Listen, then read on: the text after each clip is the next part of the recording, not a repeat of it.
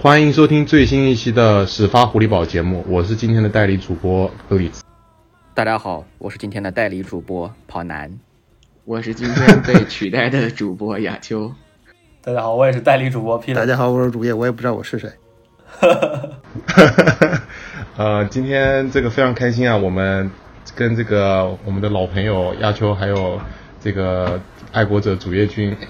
呃，一大家一起又有机会来聊天啊。呃，因为我我们之前在想说这个休赛期要做什么节目嘛，然后大家在这个群里面也是经常催更，然后正好又看到这个始发狐狸宝是最近更新之频繁，即将在这个总总节目期数上马上超越我们了，所以我就想说，那不如就大家一起来录一期吧，这样子，呃，相当于拉拢一下这个也是双方的这这个听众，然后扩展一下我们的这个听众群。不不过应该是挺多听众群已经是重叠了的，呃，然后我们今天的这个内容呢，可能就比较 Q 一点，就是比较轻松一点啊，大家就稍微可能从自己怎么开始看橄榄球的经历，然后加上大家每一个人都是呃在疫情之前啊，在遥远的 almost 两年前都是去过现场看呃报道过这个 NFL 比赛的，所以呃我们可以来聊聊这方面的经验，然后。最后会应该是会，如果有时间的话，没有太超时的话，可以给大家带带一下这个本本周跟就这几周发生的一些联盟呃特别重磅的新闻啊。呃，好吧，我觉得我就先从我开始吧。我这个看橄榄球其实呃这个年数并不是特别多啊啊，我记得我看橄榄球最早最早看橄榄球，当然可能是呃二零。零几年，我记得有一年这个 Brady 打超级碗，然后是打黑豹队，那个是零四年还是零五年，有点忘记了。然后就那个时候反正有转播嘛，呃，就是那种你知道国内的转播，就是一个赛季可能就播这么一场，然后就当宣传看了一下，当时当时有这么一个印象。然后后来真正开始认真看是，也是 Brady 进超级碗，呃，是二零一。二零一五年那年，呃，跟海鹰队那个非常精彩那场比赛啊，呃，当时这个准备要出国，然后就稍微看了一下，然后就此开始爱上了这个运动，然后就此一发不可收拾。呃，我觉得这个运动对于我来讲呢，就是之前我也是看看体育比赛看了很多的，从小到大，然后反正自从看了橄榄球之后，我就觉得，呃，其他运动对于我来讲，只能说是一个调调剂跟辅佐，就是。呃，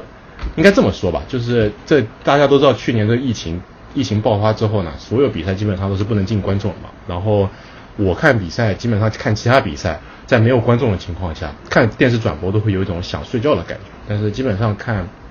呃，这个 NFL 橄榄球，好像没有什么特别想睡觉的情况出现。所以，呃，然后又又又有又有这个橄榄球认识了大家嘛，所以真的还是一个非常有意思的经历。好，呃，你们接下来谁想来分享一下这个经历？我们就让那个南家第一 fullback 先来分享一下吧。我怎么又变成南家第一 fullback 了？我对对，我们跟先跟大家介绍一下，这个 Peter 以前打橄榄球的时候，他打过两个位置啊，以前然后也有打过 fullback，也打过 linebacker，然后那个时候在高中确实是叱咤风云的。拉倒了，要是当年选秀。选秀如果选上的话，这个四九人队可能也不用 use check。好家伙，我 我要我要那么厉害，我现在还还在这儿，咱们还聊在在这儿聊天，那大家都去我的那个别靠海的别墅一起吃饭去了，对吧？呃，那个 use check 不一定买得起别靠海别墅啊，他们 fullback 感觉工资并不是特别高。就是我们 anyway，我们最后可以提一下这个 fullback 的消亡史啊，就是现在这个位置已经基本上就没什么人了。你像小瓦小瓦特和那个谁。U s check 还有那个乌鸦的那个权威退了之后，应该就没有什么权威了。呃，我的话，我最早一次接触是当时零九年时候，呃，Drew Brees 拿碗的时候，当时，哎，呃，忘了国内哪个电视台，哎，搂了一眼，觉得挺有意思的。当年他还是力压詹姆斯拿到那个 ESPY 那个最佳运动员，所以觉得，哎，这个怎么詹姆斯当年哎挺厉害的，还竟然不是他。所以就觉得这运动有点有点东西，然后后来一一年来美国，然后边打就边看嘛，边学嘛。其实第一年的时候完全不知道在干什么，就教练教练说撞你就撞，教练说干他就干他，然后呃就是也比较傻的一个这个打了一年，然后但是就觉得这个运动就非常有意思，就虽然是你可能对这个运动啊，包括对这个打法呀，包括对这个很多这个东西，其实你不是很懂，但就是你这个团队比赛的气氛，然后就是大家一起去赢球，哪怕一起输球，这个感觉是非常对的。呃，当然，其实你说篮球啊什么也有这种感觉，但是这种呃血性的这种感觉是我觉得是橄榄球独有的。然后开始看球呢，第一次超级碗看就是那个呃 Brady 打那个 Giants 的那个一一二年初的那场，那也是啊、每个人都是 Brady 啊，对，确实是都是 Brady。对，因为他，你想，就是我们我们看的基本上都球龄就最长就十来年嘛，十来年不每年基本上都是他，十次，每年都是他，那怎么办呢？这个概率太高了，所以说，呃，就通过这个开始看的，然后后来就看越看越多，然后后来我们也是包括去做采访啊，包括认识大家做节目啊，就是这么一个过程。那下面亚秋，好，我先我来说，我记得当时国内就是一开始的时候转播橄榄球其实并不多，然后我最开始应该因为小时候就喜欢体育嘛，你足球、篮球什么都看，最开始还是看那个扯远点还是看那个 NBA，当时 NBA 我记得应该是零零三还是零四年就是进进到国内嘛。然后，但那个时候知道橄榄球就是很很零星的那种新闻，因为有的时候在那个 NBA 转播的时候会会提到一些。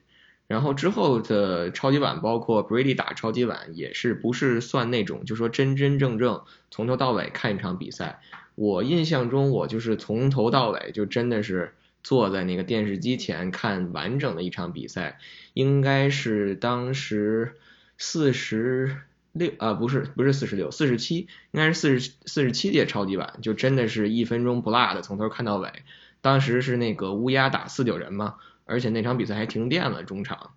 然后那场因为当时觉得那个看的时候，一个是乌鸦那边雷神刘易斯，然后四九人那边当时就觉得卡佩尼克这个人不错，而且我印象挺深，他当时在那个二头上纹了一个那个纹了一行字嘛。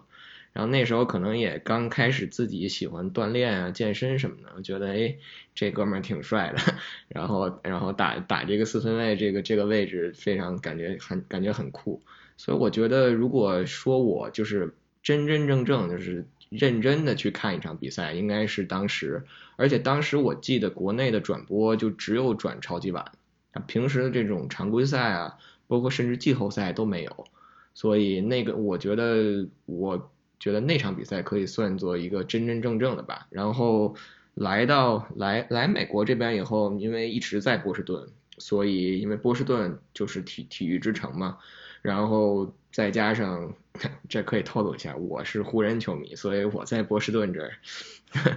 就是看凯尔特人这个东西，反正可能是一生一生的死敌的这种。但是橄榄球这个东西，随着能每周都能接触这个橄榄球，包括之后有机会，然后去到这个现场去去去接触这些球员也好，或者是接触球迷也好，然后才就是越来越感觉橄榄球这个东西它不是想象中的，不或者说不像大家在电视当中看到的，就这一场比赛可能仅仅有六十分钟，可能它背后的这种东西还是非常复杂的。好，那我就接着亚秋说吧，因为。我和亚秋的一个共同点就是，我真真正正开始完整的看的第一场超级碗，也是那场停电的比赛，就是乌鸦和四九人的在在新奥尔良打的那一场超级碗。嗯，其实，在那之前呢，我接触到的橄榄球的话，其实应该是我当时在 iPad 上下了一个游戏，就是以前的呃 iPad 版上的那个 Madden Football。也不知道下的是哪一年的版本了，但是呢，就是无意中下下来，发现免费，然后呢玩了一下，就就就就觉得说，虽然说也不懂规则，就是纯粹的下按，但觉得就挺有意思的。然后然后当时当时在那个版本里面呢，因为呃，所以可能说是，嗯，就是说呃，全全联盟的第一大腕儿应该说是佩顿曼宁。所以我当时也就用了小马，然后呢，也是用佩德曼宁，就记住了曼宁这一个人。当时我我是真不知道 Brady 是谁，我就是可能因为我我我看球的那一段时间正好错过了 Brady 可能拿碗的那几年，所以说我最开始就是带我进橄榄球的第一个明星就是佩顿曼宁。然后结果第二年看超级碗就就看到了佩顿曼宁在野马被呃被被韦小胖的海鹰给给血虐，尤其是比赛刚一开球就被野马中锋把球给扔高了，然后之后就就看着曼宁呃。眼看着就日薄西山，然后最后不过也拿了一个碗，呃，被保送拿，呃，被被被自己的防守组扛着拿了一个碗退役，然后也就开始，然后也到了美国，开始慢慢的就是每周比赛都都去看，嗯，也是因为橄榄球可以认识到很多很多的朋友，包括各位也好，以及一些其他的生活中的朋友，甚至说我现在回国之后呢，去就是在上海的这半年时间里面，因为。去酒吧里看球，认识了很多大佬，对吧？啊，对，认识很多圈内大佬。然后体育，对，就是国内体育圈的，曾经在微博上我只是他们忠实粉丝的一些大佬们，能够跟他们在一起看球聊聊天，同时也认识了一些，包括在上海的一些美国人啊也好，就是大家因为可能在生活中很难去接触到，但是就是因为大家都在一起看橄榄球，然后能聚在一起聊聊天，这点就很让人觉得很开心，也是一种就是怎么说？呃，枯燥生活中的一味调剂吧，所以我觉得这是橄榄球对我生活一个非常非常重要的一个一个一个一个帮助。好，那接下来就该轮到我了，我是最后一个啊。我来来美国的时间相对来说比较早，呃，我也是跟亚秋一样来了就来到了波士顿。嗯，在波士顿这个地方吧，其实你不喜欢体育的话，你在波士顿待着会很枯燥；但如果你要喜欢体育呢，在波士顿这个地方生活会很。会很滋润，因为他的 他的四支球队实力都很强啊，同时整个城市非常有体育的氛围啊。我不是湖人球迷，所以我看凯尔特人的比赛还是看着挺来劲的啊。但是我我其实不是特别喜欢篮球，我比较喜欢的是棒球，所以自一开始刚来刚来美国，主要看的是棒球比赛，而且啊呃红袜队实际上在城里打，不像 Patriots 在十万离城十万八千里的地方打。啊，直到慢慢的后来发现，橄榄球这个东西好像比棒球看起来更带劲，而且因为那几年正好赶上又是 Tom Brady，更好正好赶上 Tom Brady 在就是第他们第一个王朝的高潮期间，所以要王第王朝第一阶段的高潮期间，所以所有的人也都在看，所媒体报的报纸铺天盖地，就算红袜在拿了冠军之后，因为因为 Patriots 的除了红袜的第一个冠，就是在二二十一世纪的第一个冠军以外。Patriots 的冠军冠军的重要程度要远远要超过红袜的冠军程度，所以在关注程度上一样。所以开始我觉得说，那为什么大家那么那么喜欢 football？为什么那么喜欢 Patriots？然后才开始认真的开始看，因为在这个环境里边，所以呃，如果你一旦喜欢上，或者一旦想看，呃，资源呐，呃，渠道啊，包括氛围啊，那都是那都是水到渠成了。所以对于我来说，很很轻易的就入坑了，然后。然后就一直看，一直看，一一边看一边看一边学，然后慢慢的开始觉得，哎，希望能把这些事情有有些有些故事，或者把我自己的一些理解写出来。于是就开始在微博上开了那么一个啊爱国者的微博，啊，一直弄到现在。然后再加上前一段时间有幸，呃，前几年几年前有幸去球场一起跟郭大记者一起跟着爱国者跑，呃，能够得到更多的信息，然后得到更多的机会。能够有写出一些我觉得比以前更有深度或者更有广度的文章和一些报道，我觉得这点也挺好。呃，从我们两个的，我跟亚秋一起一起的想法是，其实我们现在的位置或者我们现在的这个，呃，我们所处的这个位置和我们所拥有的条件，其实挺得天独厚的。呃，我们希望干的事情就除除除了足除了橄榄球以外，除了这项除了这项运动本身。我们还希望能够，因为因为大家都喜欢橄榄球，其实我们都知道美国跟橄美国整个社会跟橄榄球的关系，或者美国社会体跟体育的关系。我们希望能够通过对爱国者的报道，或者跟跟通过对爱国者的一些分析，然后包括他的一些哪怕是一些花絮的呃介绍，希望通过这些能够让大能够让国内的朋友们更多的或者更全面的了解美国体育是怎么运行的。同时进一步了解美国社会是怎么运行的。我觉得虽然我们都都知道美国，可是实际上大家知道的美国是什么样的，并不是很全面。体育其实就是一扇窗户，如果能通过这扇窗户，你能够看得更清楚一些，呃，我觉得对于双方来说都是一件很有意义的事情。所以这也是我们希望在未来的一段时间，啊、这也应该是我们的奋斗目标吧。好的，呃，我们大概聊了一下这些非常有意思的经历啊，然后那我们就来进入一下这个报道的一个流程，就是呃我们每一次就从呃从比赛之前，然后跟这个各支球队去申请，然后通过腾讯去跟各支球队去申请，拿到这个媒体证，然后之后去去球场整个报道的流程，可以跟大家来稍微讨论一下。呃，我们这个感觉呃在在座经验最丰富的可能就是郭大记者了，所以我们可以让亚秋先来给大家讲一下。呃，虽然可能已经可能之前有也有讲过，但是我们可以再给大家稍微捋一下这个整一个流程啊。亚秋，你方便跟大家分享一下？我不敢当，我觉得我们当中应该第一个，我觉得我超级碗都去过了，对，不是我，我是想说，我觉得我们当中第一个去的应该是南哥吧？我记得好像当时南哥应该是对对对，确实我我我真的是，而且是那个赛季的，那个赛季的，八一九赛季就去了，而且是第一周，对南哥哦，去了那个迈阿密奇迹是吧？我觉得不是不是不是奇迹那一场，但是其实也是一场彪炳史册的比赛，不过是一种以一种非常无厘头的方式，就是 NFL 历史上耗时最长的一场比赛，就是当时、哦，我记得你那时候弄得很晚 哦，我想起来了，对对呃对泰坦做客前线记记者第一当时南哥对，当时南哥那个经历，我们都觉得这这这个差事好像不好做似的。啊，是我当时觉得我去，这白天上班晚上还得这么整，这受不了这个。呃，对，那场比赛其实还好是呃，就是下午一点钟的比赛嘛，也就是没按照常规赛来说是周日最就是正常时间开始的一场比赛，下午一点钟。然后其实正常的话，一一点钟打打到三点半应该就结束了。可是那一天因为迈阿密有了雷暴天气，而且是反反复复的雷暴，所以说前前后后比赛可能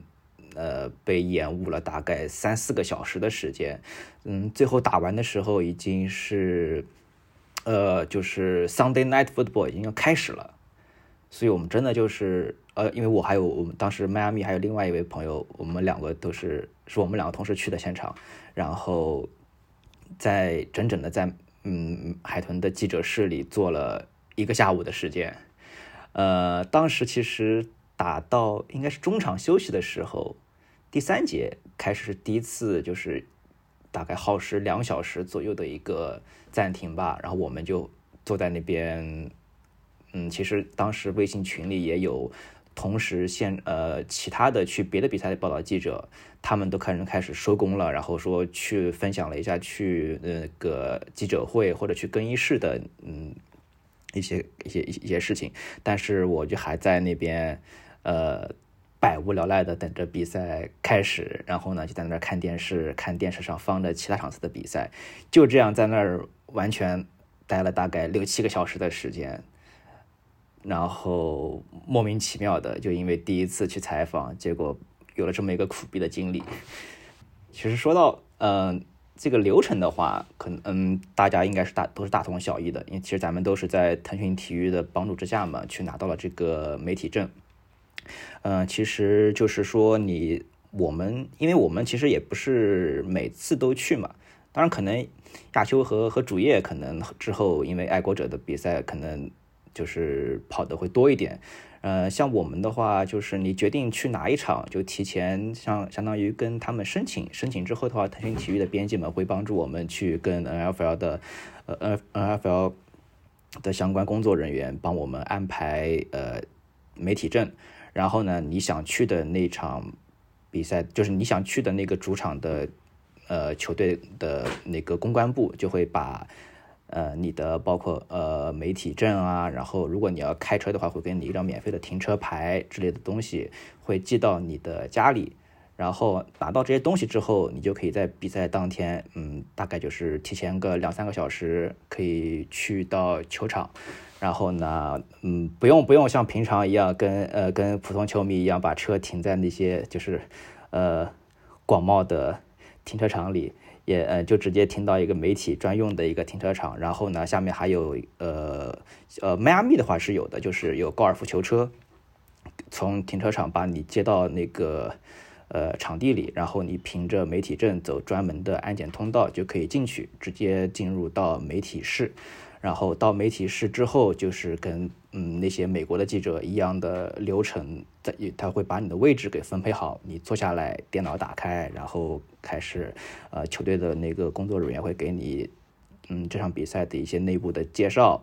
然后就坐在那边等着比赛开始，然后播报比赛。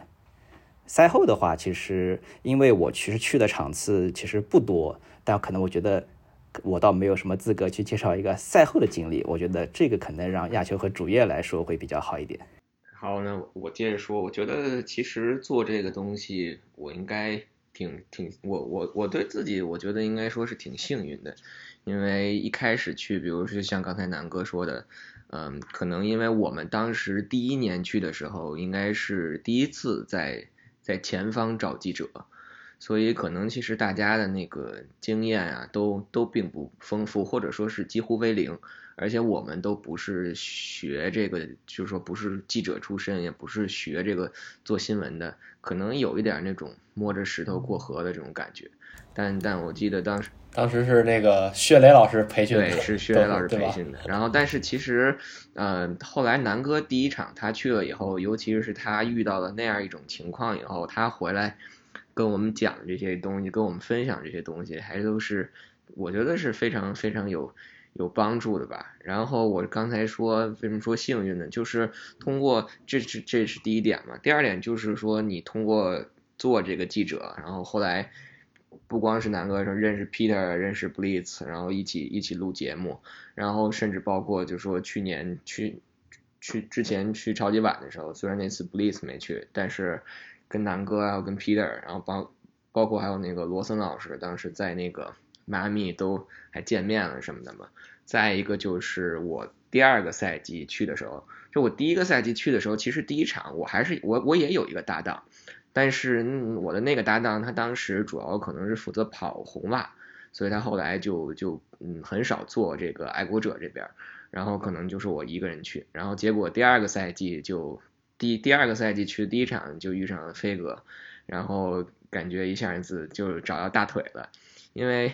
这个东西看球这个东西就是单纯从记者的角度来讲，你可能并不是那么的那么的懂球，但是很多场比赛，因为飞哥在边上嘛，就是一起去看这个东西，就边看球，然后就边边给我讲一些这种东西，你就会整个对整个的这个橄榄球或者整个对这个爱国者，他有一个更。更深的了解，亚秋，我就说整个亚亚秋亚秋，你在委婉的批评我话多，我虚心接受。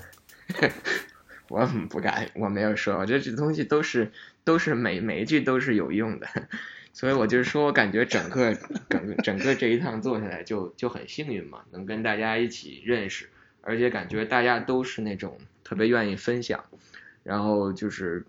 愿意愿意一起去去 share 这个东西的，我觉得这个还是很很难的。然后说的说有点多，扯远了。刚才南哥说那个赛后的那个经历，确实就是赛后的这个，尤其是到这个更衣室里去采访球员，其实是一件挺难的事情。因为从我自己个人角度来讲，我觉得首先一个亚洲的面孔出现在了这个橄榄球的这个橄榄球球队的这个赛后的更衣室里，他们其实也也挺诧异的。因为即使他们知道有这个中国市场这么一块大肉，但是你说真的来一个来一个人，然后来一个亚洲的面孔，来一个东方人去采访他们，他们还是挺诧异的。但是其实反反映在球员接受采访上，就是比如说爱国者这边，他们还是挺配合的，而且有一些球员他们还是觉得挺有挺有新鲜感的，所以他们也愿意去去接受你的这个采访。然后再加上就是因为，嗯。我我可以讲两个小的例子吧，印象最深的第一个例子就是当年格隆还在的时候，那个时候正好赶上圣诞节嘛，然后我一开始的时候很少找像，就是 Brady 是不可能你找到他，你你是完全没有机会去采访他的。然后那除了 Brady 以外，当时可能最大牌的要么是大哥隆，要么就是 Edelman。当时我记得那场比赛是圣诞节以后嘛。然后就是应该说叫什么叫鼓起勇气，然后去找了这个找了 Gronk，然后呢，而且还没有问他一些关于比赛的问题，就是想让他能用教他一句中文，说一句这个圣诞快乐。我觉得这个是一个挺挺有意思的经历。然后再有一个可能就是有些时候你真的要要要要厚点脸皮吧，因为很那场比赛是赢了是吧？爱国者，我没记错，好像是连续输了好多场比赛之后，难得赢了一场，大家都特别开心，好像是。然后自从那场赢了之后，就一路赢到最后的，我没记错的话。Anyway，呀、我就补充一下，是所以所以我是是那个 On to Cincinnati 那赛季吗？不是不是不是，就是二零一九一八一九赛季，应该是第二个，对对对对对我去的第二个，哎，不是，是我去的第一个赛季，我记得第一个赛季对，，二零一八二零一九赛季拿就就是靠防守拿超级碗那个赛季，我没记错的话。对，然后 Anyway，yeah，嗯，然后就是第二个可能就是采访，就是可能第二个采访人，就是大家可能经常看我采访那个大鸡哥采访 Gilmore 可能比较多，然后 Gilmore 和这个 Edelman 都都有过。我就是我我我总体的感觉就是你就是你作为一个记者，或者说你想去接接触这些球员，那你首先你自己肯定就你心里反正不能不能怵。你就要 勇敢的往上上，对吧？然后你就大胆大胆提一些问题就好了。然后，但是真就说提问题这一点，可能从我们的角度来讲，我相信南哥也一样，Peter Blitz 也一样，包括包括飞哥，就是你在你在提问之前，你肯定是要去做一些功课的，因为你你你有这个机会，你想抓住这个机会，你肯定不能问出一些特别特别白的这这种问题。所以就是因为你能问出一个相对好一点的问题，不仅是对，可能说不仅是对这个球员的一种尊重，你可能在我看来也是对你这个机会的一种一种珍惜吧。所以我感觉就是整个赛后这个采访，可能最大的感受就是还是要稍微做做一点功课，然后做一些准备，然后剩下的就是就是就大胆的大胆去问吧就好了。对，一个一个是这个赛前可能要去做一些这个两个球队功课，然后另外一个就是一般他采访是呃第四节还剩五分钟的时候，然后他会开那个电梯的门，然后所以一般第四节刚开始就要整理一些笔记，然后想想想一会儿问什么。呃，可能也会想想能问到谁，因为就是一般像亚秋说的，就是最大牌几个一般你是见不到的，然后你就想第二大牌的是谁，呃，然后就是你大概其能找着谁，然后你。呃，如果他不洗澡的情况下，你是能见到，然后你问他什么，就是防守组啊、进攻组啊，包括他看看他数据啊、今天表现啊，包括可能问问对面这个擒杀了对面四分卫好几次，你看看他这个是什么情况。所以说，这确实是要准备蛮多的一个事情。我觉得，我觉得大家应该听一下，让让这个主页讲一下他提问这个小鸡教练提问哦，让小鸡教练非常非常赏赏识，对赏识的这个经历。行，那我简单说两句，呃，简单简单说两句，我天上掉到下饼砸到我脑上的事情。这个，就我觉得 b a l c h e c k 吧，这个人其实挺有意思，就是他，他不，我我他其实他现在现在对于我来说，我其实也不喜欢他，嗯，不喜欢他，实际上我的意思是说，不喜欢他的人，不喜欢他的个性，因为他确实是很，嗯，怎么说？我们现在跟他有过交流，跟他有过不少次的交流之后，我们仍然觉得他是一个极有个性的人，或者说他对媒体的戒心其实是很强。他不仅对媒体的戒心很强，他可能对其他在他所有 circle，在他自己这个圈子外边的人的戒心都很强。啊，这也许是他自我保护的一种方式，不仅是保护他自己，同时保护他的球员，保护爱国者这个这个这支球队的整整个集体。这些我觉得是可以理解。但是在在另外一个方面，就当你当我我们都是局外人，呃，就算是那些跑 Patriots 那些 beat writer，他们其实也是局外人，对于 Patriots 而言。所以，但是对于我从我们的角度出发，实际上你就不好，就不得不跟他针尖对麦芒，有的时候跟他跟他杠上。呃，我其亚秋刚才亚秋说，刚刚大家也说说说有几个问题问的好，但其实我们更多问题是问的不好的问题。亚秋，你不知道你是不是记得去年？我忘了跟谁打，啊、一时想不起来跟跟哪跟哪跟哪支队伍打。上半场打的配置打得一塌糊涂，下半场突然间打得不错，打好了。然后在在记者会上，比赛虽然打完了，但是他情绪很不高，情绪很不开心。然后小飞机不是 Jazz，但是我忘了跟谁了。上个赛季是亚秋，你记得吗？一九赛季，跟嗯，不太记，我也我也记不住。我觉得碰这碰一鼻子灰的时候很多。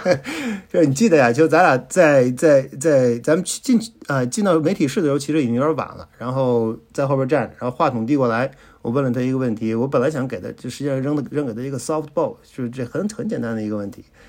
呃，我问他，我我我记得特别清楚。我问他的问题是：上半场打的那么糟糕，下半场打的不错，尤其防守，中场的有什么布置没有？然后话筒还没递还给 PR 的 PR 的工作人员呢，他的问题就回答完了。亚秋不知道你记不记得这事儿？然后我们想说他说的什么，完全听不住。我们又在后边站的就远，然后 Belichick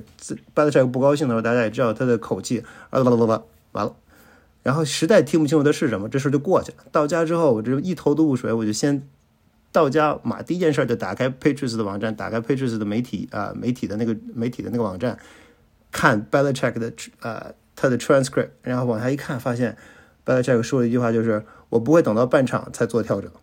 这是他的中文翻译过来，中文翻译过来的话，就这么简单。我就说这话的意思就是说，当你问的问题的时候，当我们问问题，有的人觉得能投其所好，问了一个他能够简能够回答的问题，但他实际上他并不是，他并不会积极回答。呃，但更多的时候，就我今今年上半年啊、上个赛季有一个问题，我觉得问的就是他，他他确实答得很很开心的一个问题，就是呃问了我，实际上大家听起来可能不觉得有什么的，都不觉得有什么特殊。我实际上问了他一个，呃，在在比赛当中，我觉得 Patriots 防守打得非常好，那场比赛是跟红雀。啊、我问他的问题就是在之前的训练当中，防啊、之前的训练当中，爱国者队用了哪名球员来模拟，来模拟红雀的四分卫？之所以问这个问题，是因为大家知道，我们每我们每场比赛之后都要写写战报，分析他的战术。那场比赛分在写战术的时候，非常明显的我就能看出来，发现 Patriots 的 Patriots 的冲传在这场比赛和之前一场比赛就跟 Texans 的比赛有有很大的不同。跟 Texans 追 Watson 的时候，基本上就是拼着命往上冲，结果 Watson 一甩身闪出一空当，一传一传球完事儿。跟跟红雀的比赛效果就完全不一样。莫瑞在拿了球之后，Patriots 的人虽然往上冲，但大概隔着几隔着几几码的地方就停下来，然后要封住他的传球线路，并不是急于往上扑，很明显他是他是做了调整。所以我们问了他一个问题，就是他他在训练当中到底找了哪名球员来模拟莫瑞？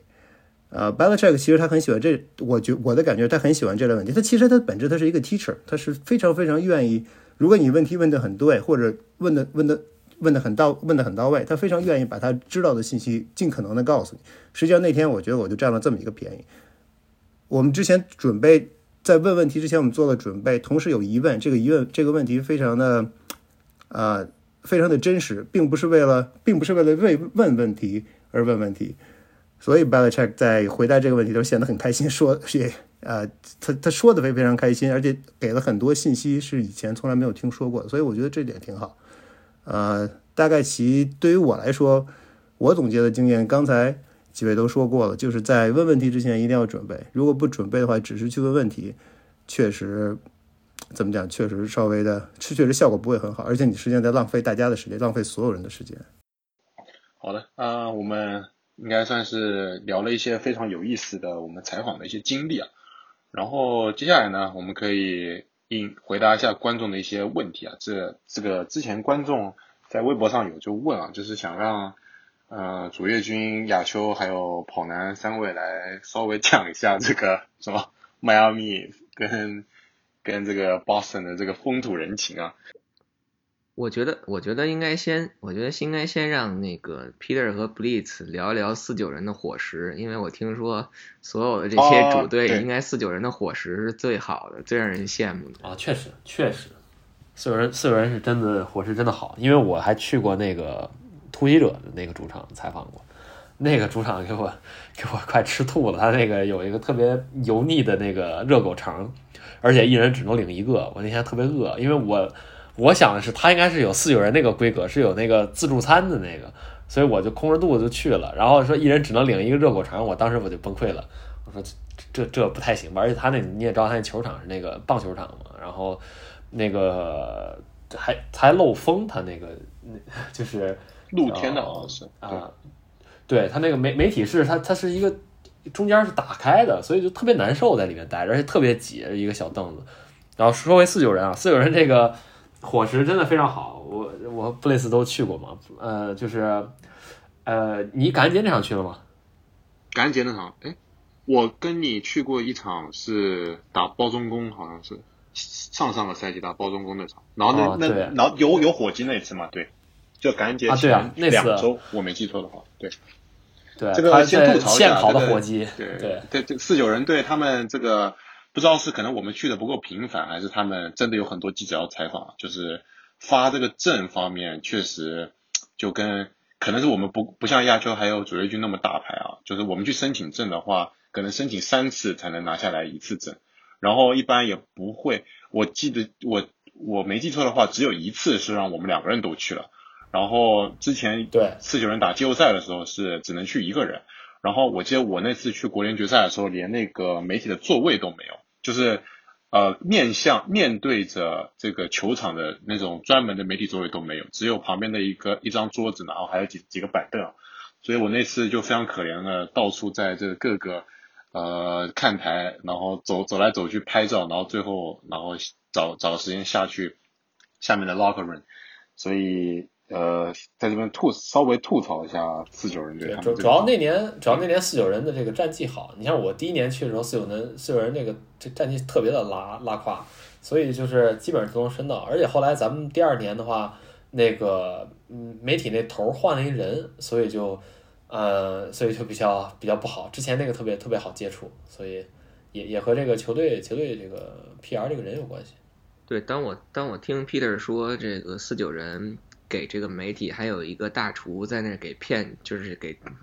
给每个人片肉切肉吃的时候，是非常羡慕的。对，是是真不错。就是你去那儿，他有那个啊、自助餐，然后有那个冰激凌，然后还有那个零食又随便拿，然后饮料随便拿，然后那个你逢年过节，你像火鸡火鸡就会这个现烤的给你给你从后厨端出来，然后给你片，包括有什么就是有现做的，有现做的吃的，然后也有这个熟食，就是你自己拿的那种，这真的是不错。而且它球场心里边整个环境都非常好。可以，呃，我们南哥来说一下风土人情吧，南哥。好，说到迈阿密的话，其实，呃，我去报道海豚的比赛啊，嗯、我在美国 那两年时间，也就是，呃，上上赛，就是一八到一九嘛，一八和一九两个赛季，那个时候的海豚其实是一个彻头彻尾的鱼腩球队，呃，国内应该不会有人如果刚开始看橄橄榄球的话，不会有人说会去看海豚的比赛，任何脑子正常的人都不会干这种事情，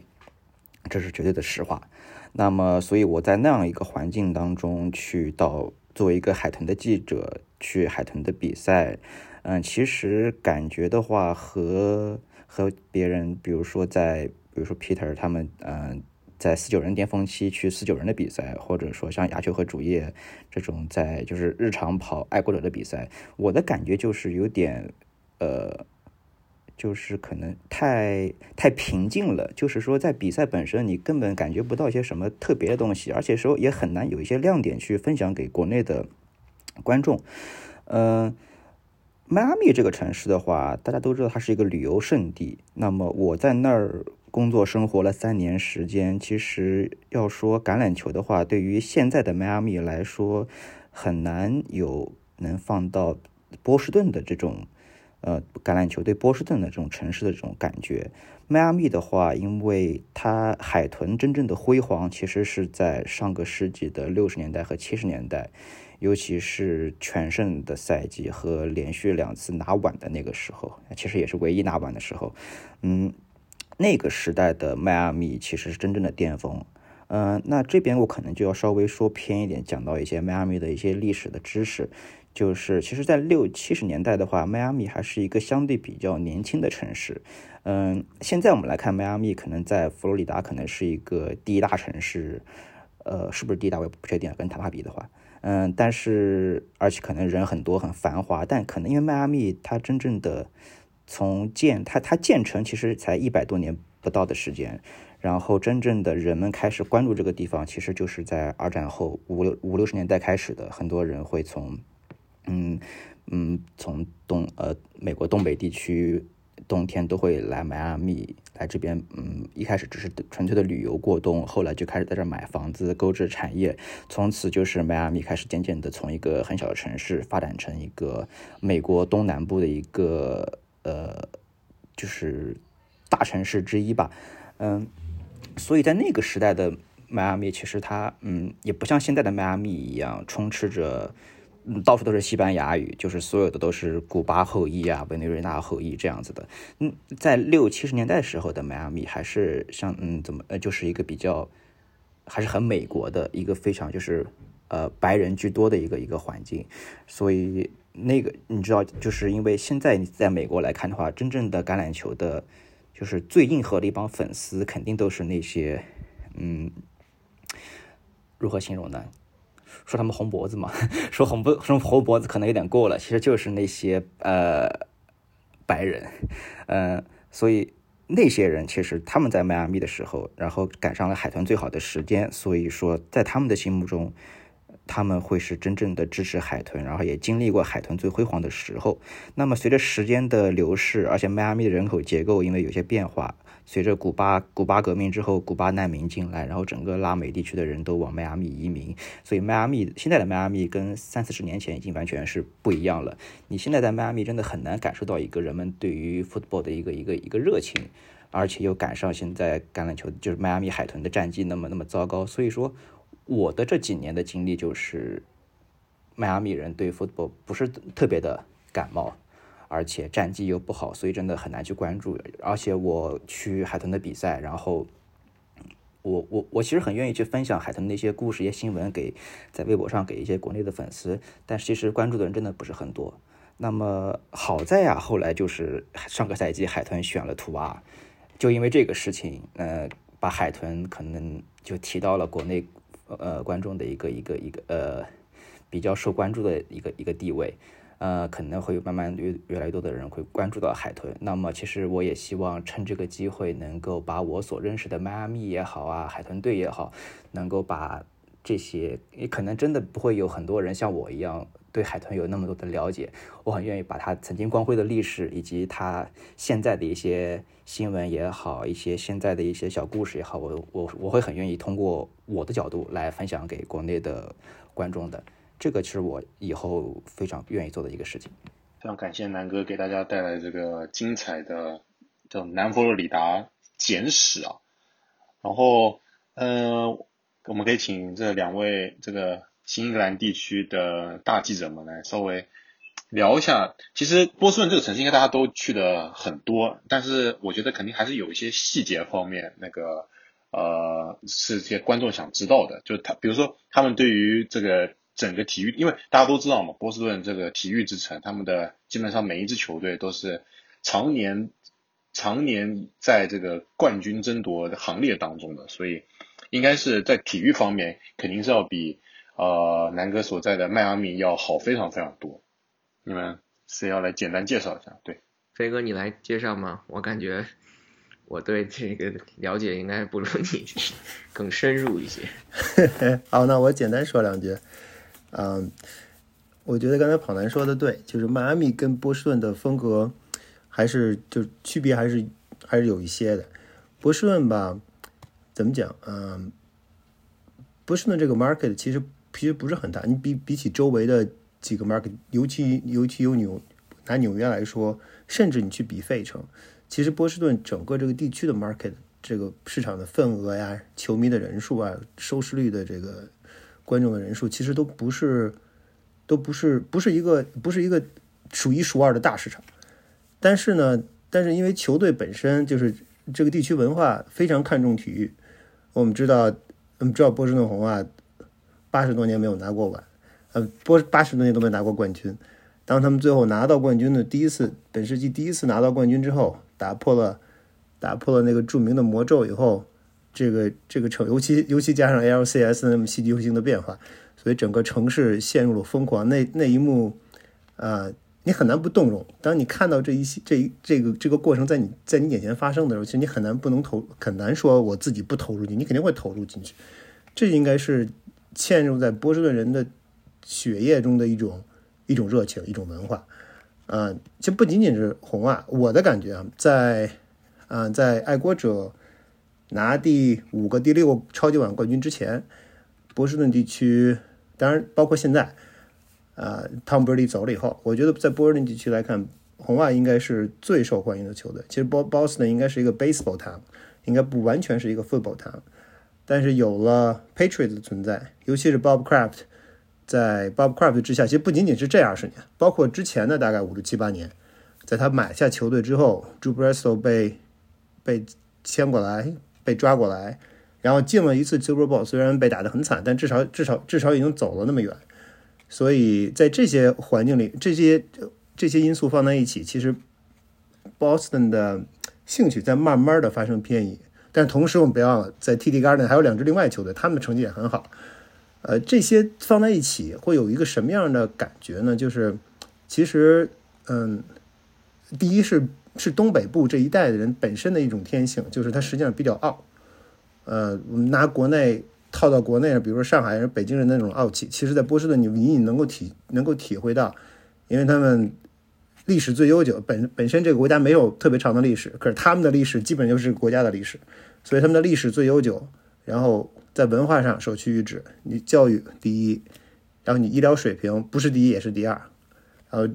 收入水平、经济程度，新英格兰六个州估计有五个能排进前十五，所以它的它的整体整体非常富裕，他们自我感觉非常好，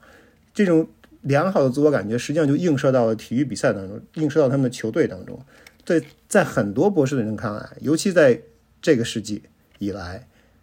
啊、这球队如果不想争冠军了，其如果那我们我们都说 Patriots，其实上个赛季大家想想七胜九负，呃，少了那么多人，Brady 走了，然后我们进攻上没有人，这么一个烂摊子，都说 Patriots 打得很烂，这个那个如此这般，结果你最最后看一下成绩，七胜九负，并不是一个非常非常不能接受的成绩，放到其他地区，但是在但是在在这里，这是一个完全不能接受的事实。对于 Patriots 对于 Patriots 的球迷，对于 Patriots 的媒体，甚至不是 Patriots 的球迷和不是不 cover Patriots 的媒体，但你只要在 Boston，七胜九负的爱国者是不能够被不能够被容忍的。同样，同理，大家也知道，过去几个赛季 Red Sox 打的也不怎么样，所以红袜队的成绩也是不能被容忍。所以这就造成了整个整个波士顿市场一个很挑剔的一种行为，就球迷在在你这个成在球队成绩不好的时候，媒体也好，球迷也好，几乎没有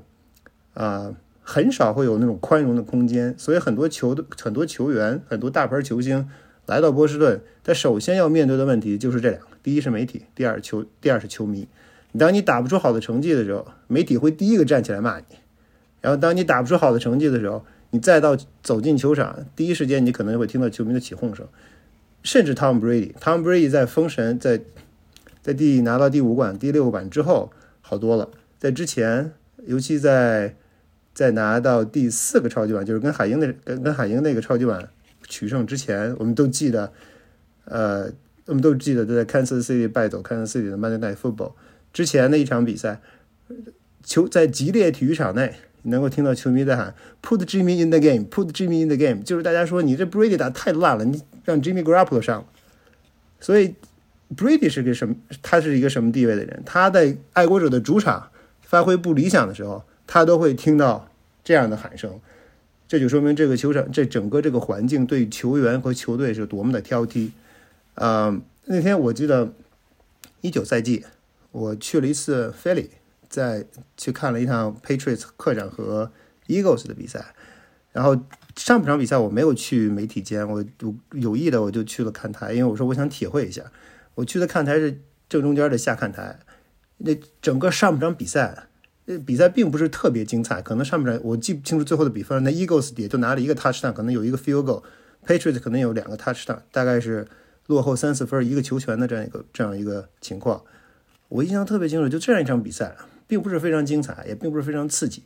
整个至少在我视野所及的范围之内，没有人坐下，一直在看站着看球。最后，因为我下我比赛开始之前，我在球场里面溜达；比赛开始之后，我从从媒体间走到球场，走到我走到那看台，我其实都很累了，我想坐下歇会儿，但是你坐不下，因为你坐下了，你什么都看不见，你只能看见前排人的屁股。所以在就是整个菲利球场的人一直这么站着，这在激烈体育场是不可不可思议的一一幕。我们在极乐体育场，你你可能比赛开始了，尤其到冬天的比赛，十月份、十月底、十一月份、十二月份，天气已经很冷了，很多人可能都不会都不会坐到看台上，很多人可能还在那个廊桥里边喝热咖啡、跺着脚或者等着上厕所，基本上都是这样一种状态。然后比赛开始几分钟之后，大家进场坐好，然后再开始叫好，然后一看。基本上，这比赛拿下了，还剩三分钟走人，人家球场就开始慢慢空了。如果你要不仔细不自己琢磨的，你以为球爱爱国者，爱国者现在正在落后，比赛可能已经快输了。所以这是爱国，这是整个波士顿市场、波士顿环、波士顿媒体的一个，还有球迷造成的这么一个呃一种高压的环境，可能不太适合，呃，该怎么说？可能不太适合很多呃不习惯这种环境的球员。呃，来到这支球队，来到这里的球队为为这个城市所比赛，这也是很多很多人离开离开这个市场，离开波士顿地区之后，很多球员离开波士顿这个这个地区之后，并不是特别怀念他们在波士顿所生活或者波士顿效力期间的经历的一个原因。呃，我觉得 Belichick 如果没有之前二十年的成功，他他。他他的下个赛季可能很有可能是他的最后一个赛季，但是现在这不我这么说是因为完全建立在那个大前提的情况下，他之所以他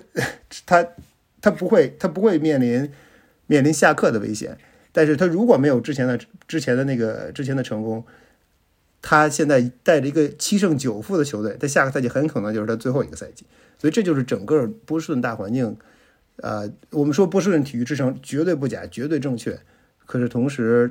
他对球队、对球迷来、对球队和球员来说要求也非常非常高。这个聊到这里啊，我就不免俗的想跟大家来讨论这个问题，就是你们之前死八狐狸堡也讨论过嘛，聊到贝利切克，就是大家觉得，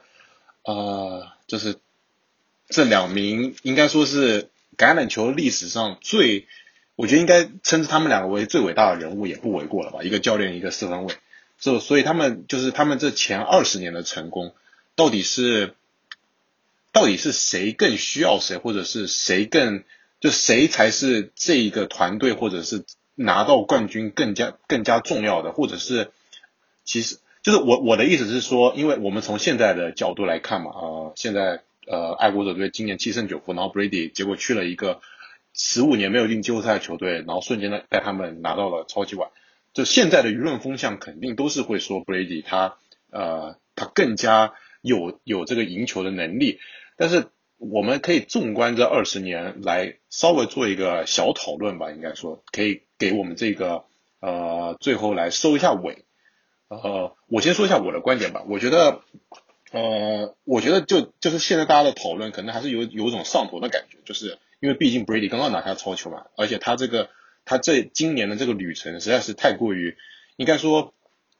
史，我觉得是史无前例，也是绝对是后无来者。他这连续在过了华盛顿之后，连续面对的三位这三支球队跟三位四分卫，一都是肯定进入呃这个名人堂，而且三位球员都有拿过超级碗，而且有两位基本上都是七万码以上。这龙哥可能不知道最后能不能拿到七万码以上，但是我觉得马洪姆要是健康的情况下，肯定是七万码。然后然后 Breeze 我们就不用讲了。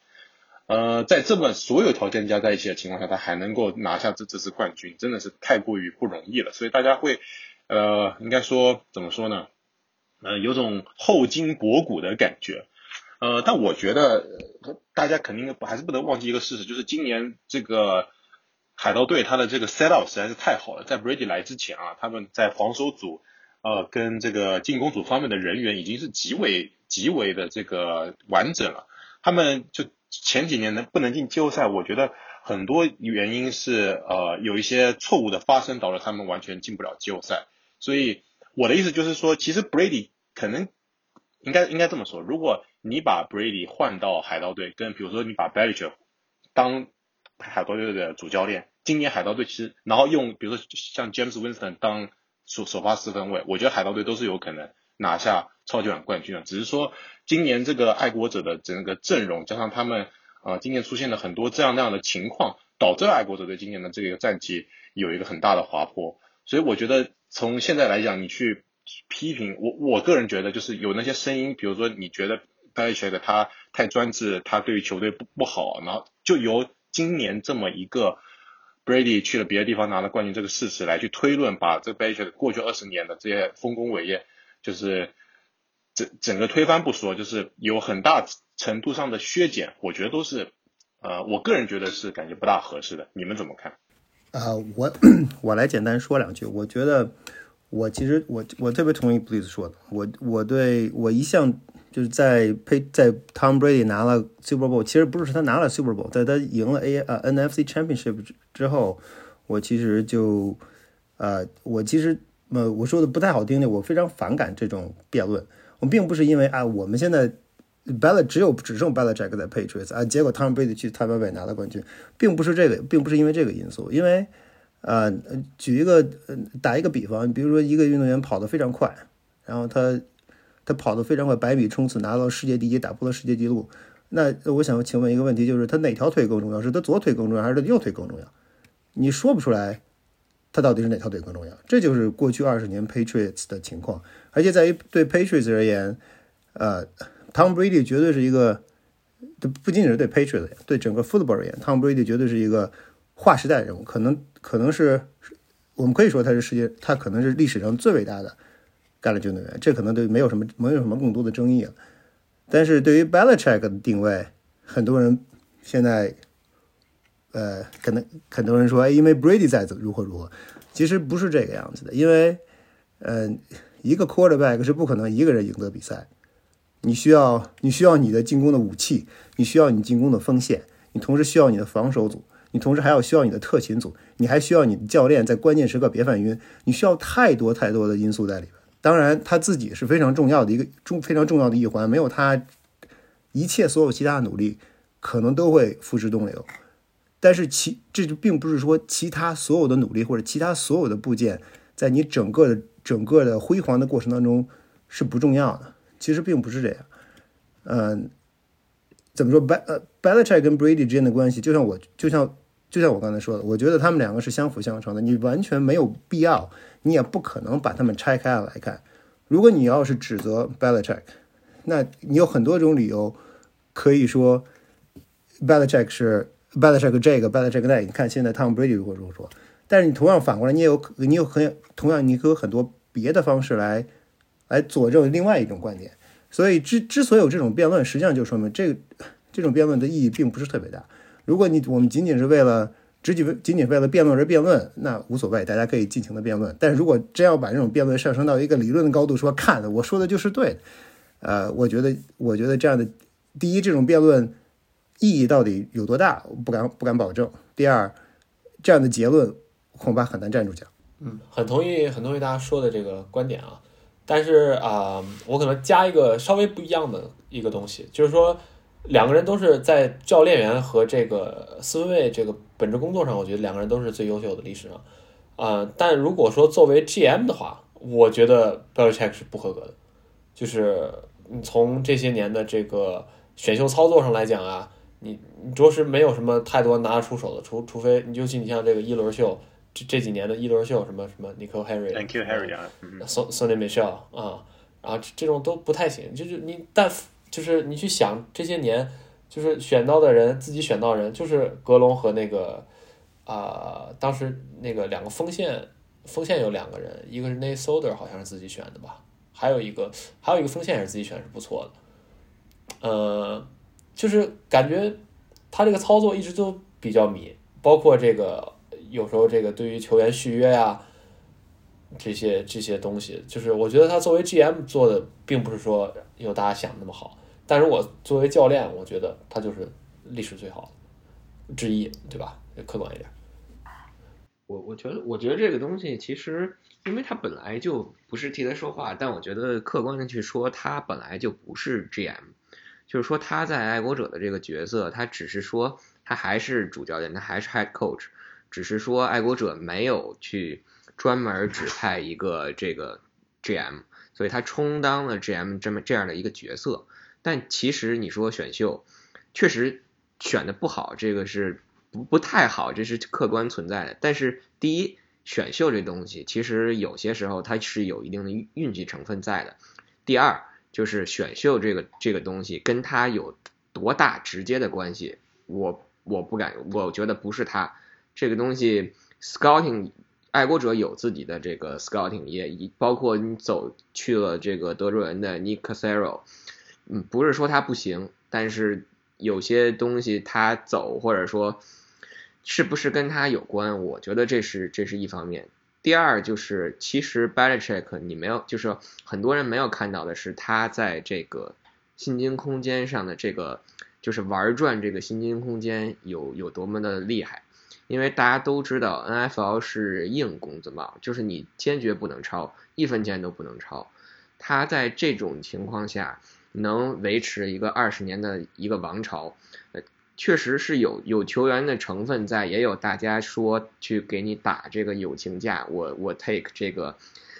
就像 Brady，就是我接受接受这个重组合同也好，或者接受一定程度的降薪也好。但是其实这个东西说回来，还是他能把这个工资帽玩的玩的很转，玩的很清楚，就是他的每一分钱都花在这个刀刃上，所以我觉得这个也是一个就是客观的事实。但是我确实同意说，就是他他他可能你可以说他不是一个好的 GM，或者说他应该就不在这类里去评价，但是他确实从主教练的角度来讲，他确实就是历史最佳教练之一。啊，我我我我我我插一句，我觉得 Peter 说的是对，就是他确实在啊过去几个赛季，他的他的 draft 效果并不是特别好，这个这是毋庸置疑的事实。我们都可以看到 n i k o Harry 啊首轮秀打的打的稀里哗啦，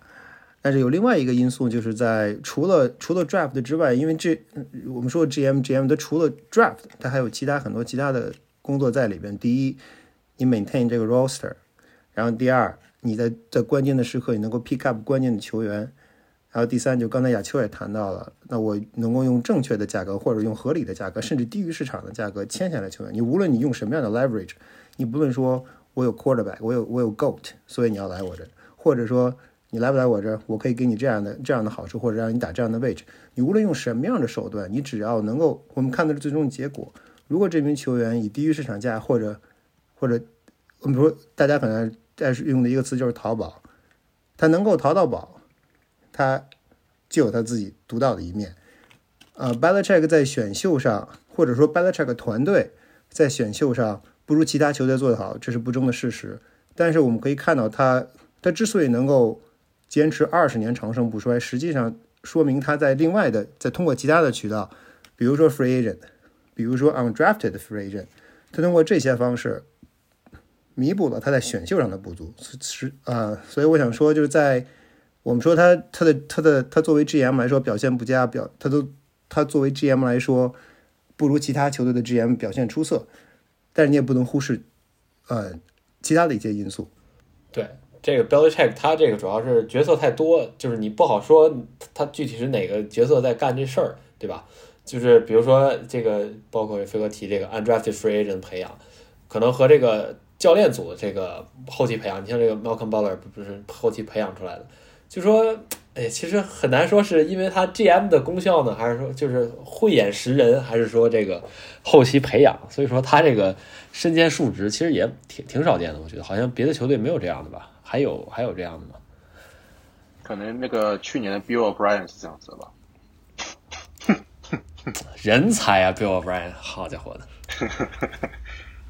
呃，我觉得，我我我是觉得这个话题现在来讨论，当然是 Brady 肯定是占上风的，而且大家会由于懒得去，应该说是就是会会觉得讨论这可能啊，我觉得可可能首先分分为两点讲，首先第一点呢，就是呃，这个 Patriots 这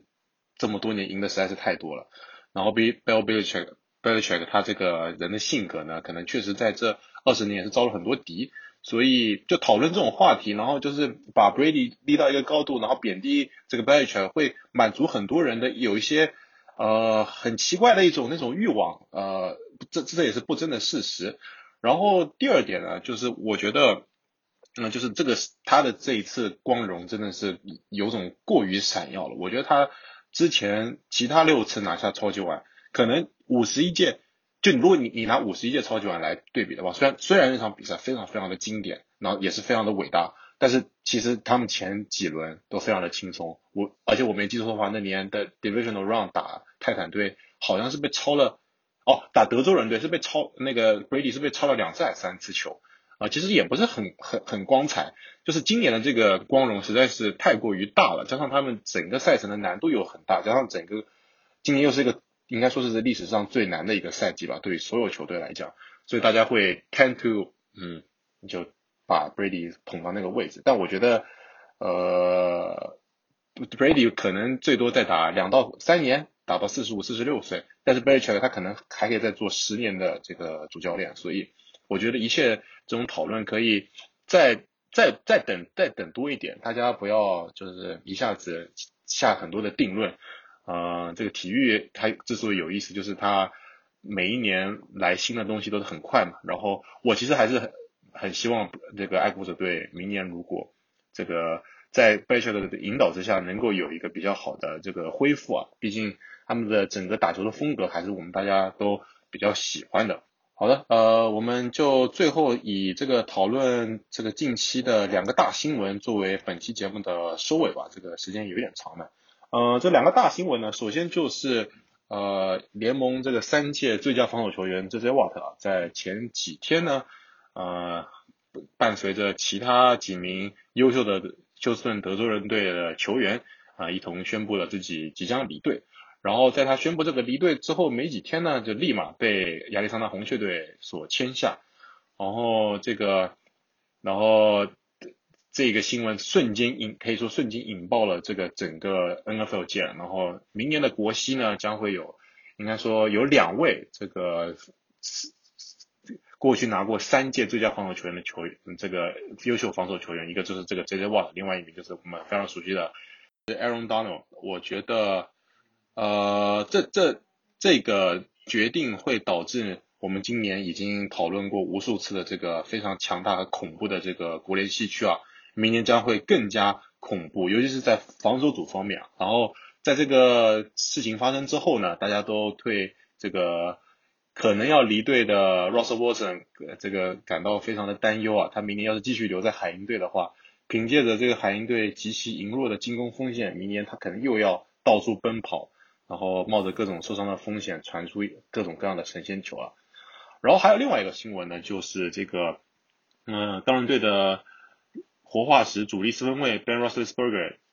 在昨天宣布了他将重组合同。然后是将自己的薪水调低了，然后基本上是给球队省省出了一千五百万的这个薪金空间，然后用于他们明年的利用。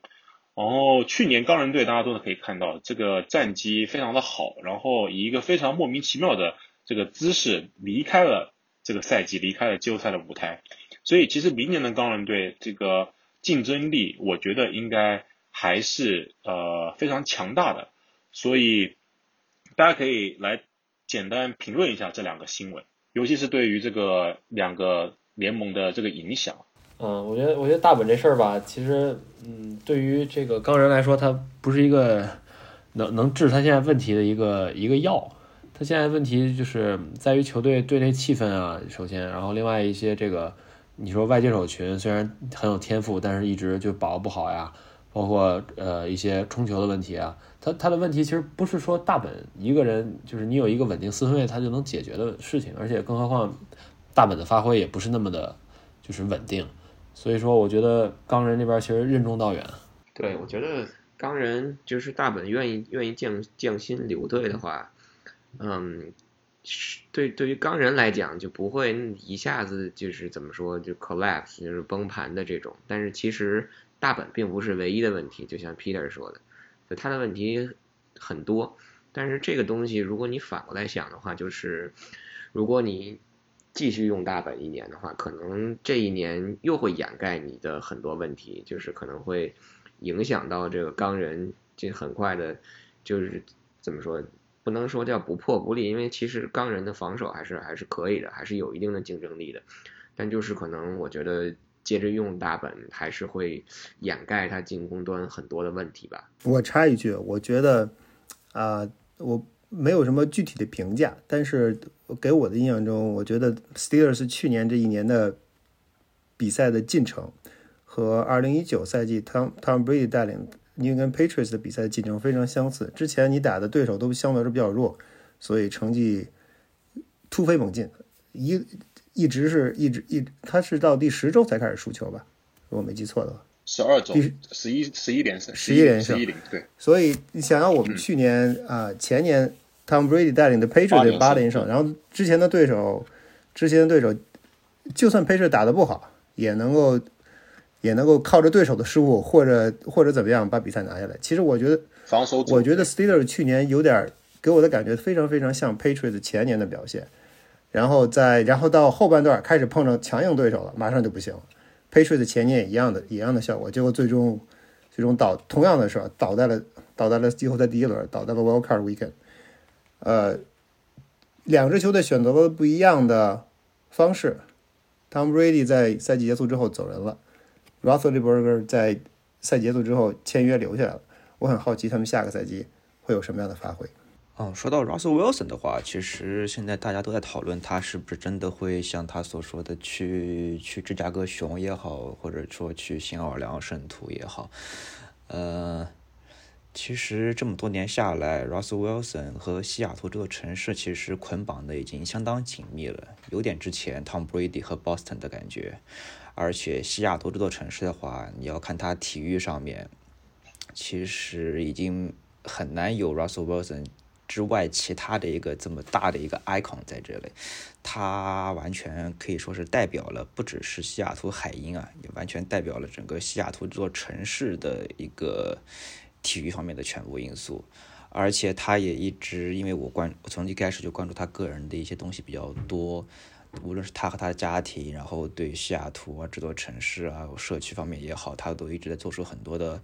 贡献，很难真的很难想象出他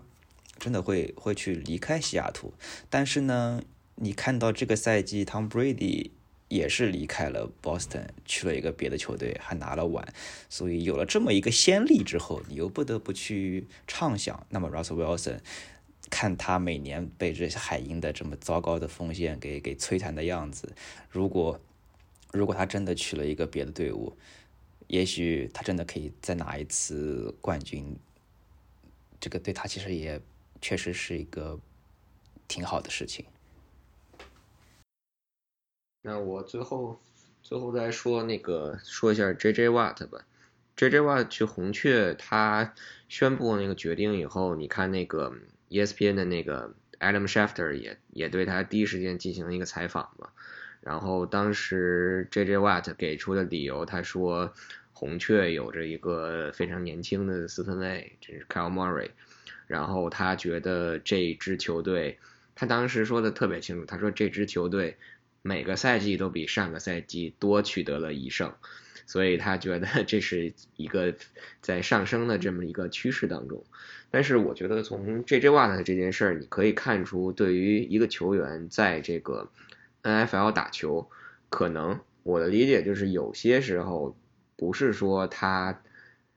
会把这个争冠或者说拿碗作为一个终极的目标，因为大家你也知道，一个赛季就一支球队，就五十三人大名单，你有多少人能能在整个自己的这个职业生涯当中有这个机会？不说拿碗，就有可能去打到这个超级碗。但他更多的可能是追求一种一种综合的考量，比如说在在在这个红雀，他可以跟这个 Hopkins 重新重新聚首。然后他之前包括红雀的那个防守协调员 Vance 呃 Joseph 也是他之前在德州人最开始那几个赛季的的教练，所以很多的时候就是包括他这回去红雀，其实他拿的钱远比包括比尔、包括布朗给他开出的钱要低，所以我觉得对于这种对于球从球员的这个角度来讲，他并不是说每个人都想拿冠军，这是毫无疑问的，就是没有争议的。但是很多的时候，更多的是一种是一种综合的考虑，所以我觉得其实 J.J. Watt 去了这个去了红雀，可能整个给这个红雀带来的更多的，确实实际上可能会有一些提升，但是我保留我的意见，因为我一直觉得对他在他经经历大伤以后，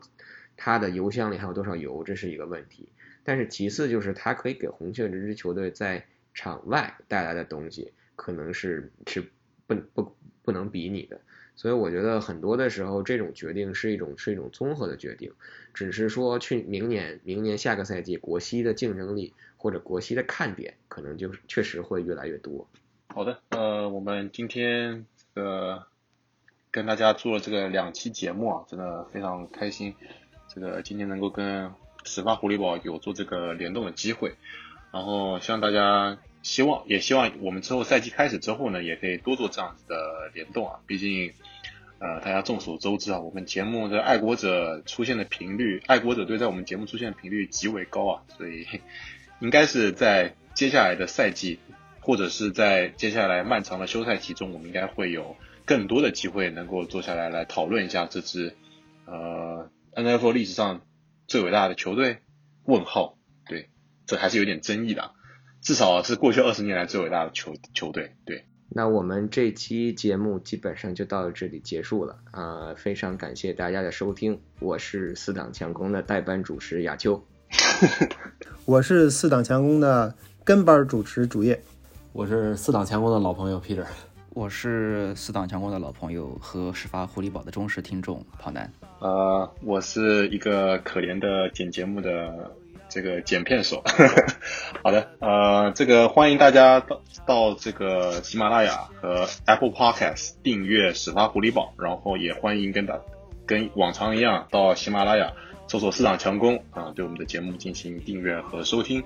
然后，如果还想加我们群的听众朋友们呢，就尽情的在这个私讯或者是留言，反正你们你们只要能联络到我的地我们的地方，就给我们留言，我们就给你们发这个二维码。